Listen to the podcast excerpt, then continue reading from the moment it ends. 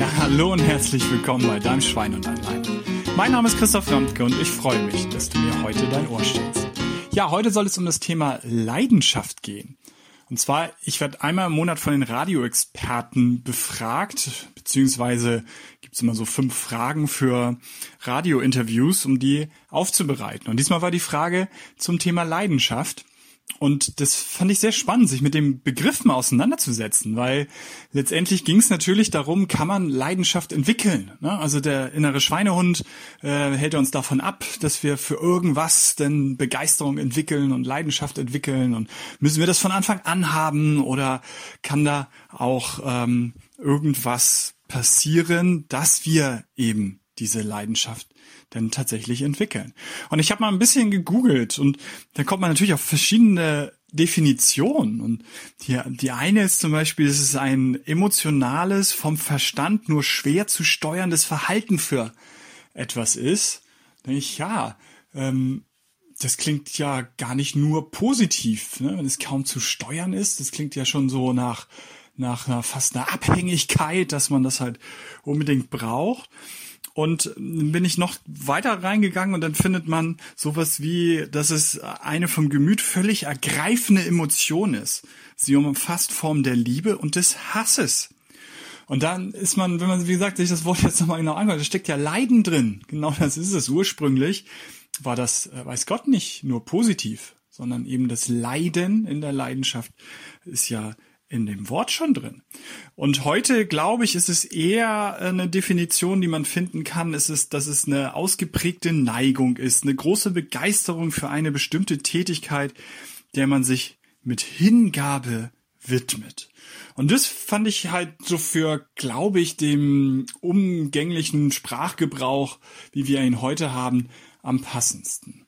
Denn es geht ja, glaube ich, wirklich nicht, wenn jemand sagt, ich bin leidenschaftlicher Tennisspieler, ähm, dass der wirklich da drunter leidet, dass er Tennis auch spielt, sondern eben, dass er sagt, er macht das so sehr gerne, mit so großer Begeisterung ähm, spielt er eben in diesem Fall Tennis. Und heute, wie gesagt, ist es ausschließlich positiv. Und die Frage war ja, ähm, also eine Frage, die mir gestellt wurde, ist, kann man Leidenschaft entwickeln? Und da will ich einmal tiefer reingehen, denn ich glaube, es ist nämlich genau umgekehrt, dass viele es nicht zulassen, Leidenschaft zu entwickeln. Und was meine ich damit? Wenn ich ähm, einen Workshop habe oder einen Vortrag habe und wir kommen als ein banales Beispiel zu Bewegungschancen. Und dann lasse ich die Teilnehmer immer, gibt es auch eine Folge zu, was da alles so rauskommt. Da sind ziemlich viele spannende Sachen bei, weil ich die Teilnehmer dann mal selber so aufzählen lasse, was für Chancen hätte man denn ähm, sich mehr vor allem im Alltag zu bewegen. Aber es geht schon auch darum, was ist bei der Arbeit, was ist von der Arbeit nach Hause, auf dem Weg zur Arbeit und eben am Wochenende komplett in der Freizeit. Also alles, was so man denn vielleicht mit Alltag umschreiben kann, wo es nicht um organisierten Sport geht, sondern nur um mehr Bewegung in den Alltag zu, äh, zu bringen und natürlich der Klassiker eben anstatt den Aufzug dann die Treppen zu nehmen, die feste Treppe zu nehmen und auch die Rolltreppe links liegen zu lassen. Und letztendlich kommen dann da, wie gesagt, natürlich eine ganze, ganze, ganze, ganze Menge raus. Und wenn ich dann an den Punkt komme, dass Sie am Ende eines Workshops sich ja bei mir was vornehmen, es gibt Ihnen ja einen Strategieplan und Sie nehmen sich was vor. Und dort ähm, sage ich dann als allererstes, das, was ihr euch vornehmt, das sollte euch auch ein wenig Spaß machen. Und das ist natürlich eigentlich so eine, so eine Exit-Strategie, die man dann haben kann. Also so eine Tür, die sich öffnet, ne? Kann man sagen, wir haben doch heute Bewegung gehabt. Bewegung macht mir keinen Spaß, Christoph. Dann muss ich doch auch gar nichts verändern. Und da sag ich immer, äh, das zählt nicht. Ausprobieren ist Pflicht. Wenn du für dich selber entschieden hast, festgestellt hat, dass du mehr Bewegung brauchst, ne? Ansonsten natürlich überhaupt nicht. Nur wenn man für sich selber entschieden hat, ich brauche mehr Bewegung aus den und den und den Gründen, das haben wir den ganzen Tag hergeleitet, oder man sich selber im Endeffekt hergeleitet, ich nur ein bisschen sensibilisiert und ein paar Aspekte mal ähm, dargestellt, ein paar Zusammenhänge dargestellt. Und dann kommt man auf die, sorry, kommt man auf die Idee, übrigens gerade einen Ingwer-Shot, das habe ich gestern bei Fest und Flauschig gehört, von Böhmermann und Schulz. Und ich habe Ingwer jetzt auch, also einen richtigen Shot habe ich nicht, aber das so lange gekocht und ganz, ganz, ähm, wie nennt man halt, ähm, ja, also dass es einen ganz äh, hohen Anteil von Ingwer halt hatte, also viel Ingwer, wenig Wasser. Deswegen ist mein Hals tatsächlich ein bisschen äh, rau und deswegen das Hüsteln, sorry. Also man sich selber eben vorgenommen hat, wirklich, wirklich was umzusetzen und wirklich, wirklich es Bewegung sein soll und man wirklich, wirklich dann halt sieht, uh, das macht mir aber alles keinen Spaß. Nochmal, dann sage ich immer, ausprobieren ist Pflicht. Du hast es entschieden und der Spaß kann dann auch dabei kommen.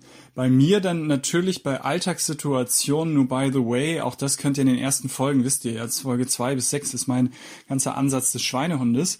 Ähm, das kann natürlich einfach zur Routine werden. Also, dass man nicht jedes Mal mehr an der Treppe steht und jubelt und sagt, ich habe Spaß. Aber in dem ersten Schritt kann es, darf es nicht so sein, dass man es hasst, was man tut. Dann wird man es mit hoher Wahrscheinlichkeit nicht dauerhaft tun. Aber eben, zum dritten Mal, glaube ich, jetzt gesagt, ausprobieren ist Pflicht. Und wenn man es dann ausprobiert, dann kann daraus nicht das Treppensteigen, ne? aber aus bestimmten Sachen vielleicht wirklich eine Leidenschaft werden. Und da ist mir das nochmal klar geworden bei diesem, wie gesagt, diesem Begriff der, der Leidenschaft, wie er heute interpretiert wird, dass es äh, so ist, wenn Leute neugierig sind und wenn Leute eben es zulassen, Sachen auszuprobieren und nicht von vorne weg sagen, Bewegung ist alles doof, das macht mir alles keinen Spaß, äh, da habe ich überall keine Lust zu. Dann wird das schwierig, eine Leidenschaft zu entwickeln. Also von daher nur so ein ganz äh, klarer Appell, seid weiter neugierig, rennt neugierig durch die Gegend, probiert Sachen aus. Und ich glaube, nur die, die das tun, die haben eine Chance, dass sie für irgendwas eine Leidenschaft entwickeln. Und das fand ich ganz spannend ähm, in dem Zusammenhang, was ich da gefragt wurde, dass ich das so auf meine Arbeit auch ein wenig beziehen konnte. Und dann war noch, nur um das so ein bisschen abzurunden, war, äh, also was heißt natürlich, aber irgendwie bei, bei Leidenschaft denkt man natürlich auch schnell an Partnerschaft. Und dann war so eine Frage, ja, wenn der Partner halt keine Leidenschaft für das hat, was man selber hat, kann man ihn dazu bringen, dass er dann dafür auch eine Leidenschaft hat. Meine jetzt nicht fachliche, bisschen fachlich auch, versuche ich zumindest gleich zu erklären, aber meine ganz persönliche erstmal, bitte nicht. das wird nix. Ähm, natürlich auch da, wenn der Partner offen ist und es mit ausprobiert, alles gut. Aber ganz ehrlich, gerade so ein bisschen früher, die Leute, wo dann auf einmal die Partnerin alles auch toll fand, was der Partner macht und auch mit zum Fußball rennt, mit zu dem rennt, mit zu dem rennt, weil sie das alles auf einmal auch ganz toll findet. Also ich fand das eher ein bisschen spooky. Denn wir brauchen, glaube ich, ein bisschen Freiraum. Und das ist tatsächlich ein bisschen das Fachliche. Es gibt so, da ist wieder die Vera Birkenbiel, bestimmt auch das eine oder andere Mal schon zitiert, die hat früher immer so schön, schön bunte Kreise gemalt und das so aufgezeigt. Und die, die zeigt das so, das mache ich ganz gern auch mal in Workshops, so in zwei Kreisen, die sich überlappen. Und sagt halt, wenn die sich komplett überlappen, ne, die beiden Kreise, also zwei, die Partner, ne, das ist so die Anfangsphase der rosa-roten Brille, äh, wenn wir eben alles toll finden und äh, gar nichts in Frage stellen. Also diese Verliebtheit ist ja auch super, ist ja super, super, super und auch äh, sicherlich völlig richtig dass es diese Phase gibt. Und dann irgendwann wird man so ein klein bisschen rationaler und dann gehen die Kreise auseinander. Und dann äh, sollte es schon so sein, selbstverständlich, dass es eine große Schnittmenge gibt. Also dass es eine große Überlappung schon gibt. Ähm, denn wenn man gerade so in den Big Points of Life, wo will ich leben, will ich in der Stadt leben, auf dem Land leben, um mal so ein banales Beispiel zu nennen, das ist schon schwer dann übereinander zu bringen. Wenn wirklich, wirklich innerlich der eine sagt, ich kann nur in der Stadt leben, ich kann mich aufs andere nicht einlassen, ich kann das vielleicht mal probieren, aber es wird nicht funktionieren, ähm, dann wird es äh, schwierig, ne, dass man dann im Zweifel lebt der eine auf dem Land, der andere in der Stadt. Nein, es geht natürlich nicht so. Und von daher, ähm, das braucht es halt schon, aber dann bin ich sehr überzeugt, dass halt schon ich mit 45, die Generation und auch die jüngere Generation, dass man Freiraum braucht und jeder eben auch seine Sachen macht, aber man eben Sachen zusammen macht und dann fängt natürlich der ja Diskurs an oder ähm, ja das, wo der eine sagt halt, lass doch mal mehr zusammen machen und der andere sagt, ich brauche halt mehr Freiraum. Also die ganz normalen üblichen äh, Diskussionen einer Partnerschaft. Aber ähm, ich glaube halt, ähm, wie gesagt, dass es äh, wirklich, wirklich ich jeden davon abraten würde, so wie die Frage an mich gestellt wurde, ähm, ist zu versuchen, dass der andere unbedingt auch den HSV, das Fliegen mit der Drohne oder was auch immer cool findet. Wie gesagt, ausprobieren da auch und vielleicht ist es ja auch, dass es denn der andere das tue toll, ich komme dann mal mit für dich und ein bisschen jubel ich dann auch. Aber bitte, bitte, bitte nicht die Erwartungshaltung, dass der andere die Leidenschaft dann auch hat. Und natürlich auch, also da tatsächlich ziemlich natürlich die Frage kam denn, wie ist es im Job? Weil das ja auch ein bisschen mein Job ist. Ähm, wie sieht es in der beruflichen Welt aus und kann man im Job wieder Leidenschaft entwickeln? Und dann musste ich natürlich in Anführungsstrichen rumdrucksen, weil das so individuell ist. Aber eine Sache kann man sicherlich ein bisschen verallgemeinern. Und auch das, wenn solche Zusammenhänge kommen, denn das ich immer, immer, immer wieder. Es ist nun mal so, liebe Führungskräfte, ihr habt den größten Einfluss auf Motivation, auf Gesundheit, am Ende sogar tatsächlich auf den Krankenstand.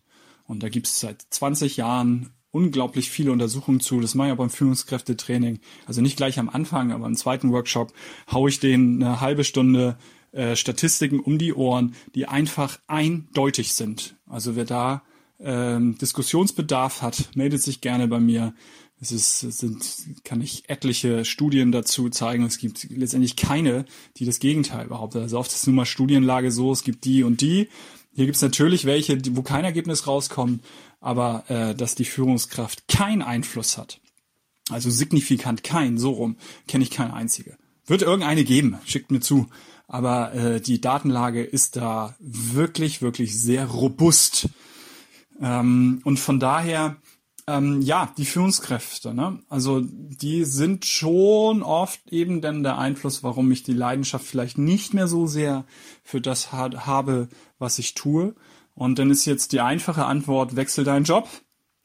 Die ist, ist natürlich nicht immer gemacht. Ähm, und die etwas kompliziertere ist halt, ja, ist da was zu verändern? Also kann man die Abteilung wechseln? Kann man tatsächlich mit Führungskraft eben in irgendeiner Form übereinkommen, ähm, dass eben dort die Leidenschaft für das, was ich tue, auch wiederkommen kann, weil es natürlich dann viel auch mit Wertschätzung für das, was ich tue, äh, zu tun hat.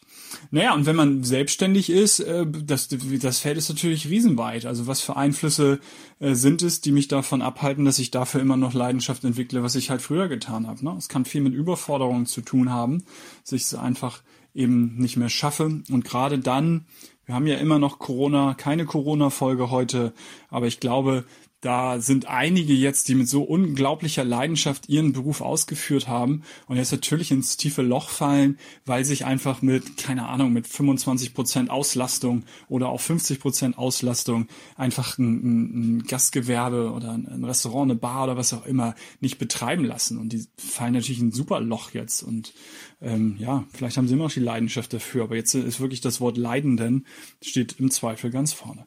Also, wie gesagt, zu der Jobfrage ein bisschen rumgeeier. Nicht eine ganz klare ähm, ähm, Aussage, aber da, um die Big Points zusammenzufassen, es hat viel mit Führung dann leider Gottes zu tun. In der Beziehung lass die Finger davon, zumindest von der großen ähm, Erwartungshaltung und äh, für alle anderen Bereiche neugierig sein und ausprobieren. Und nur dann kann sich irgendwas entwickeln, kann irgendwas entstehen. Und von daher denkt dran, Gesundheit darf Spaß machen. Euer Christian.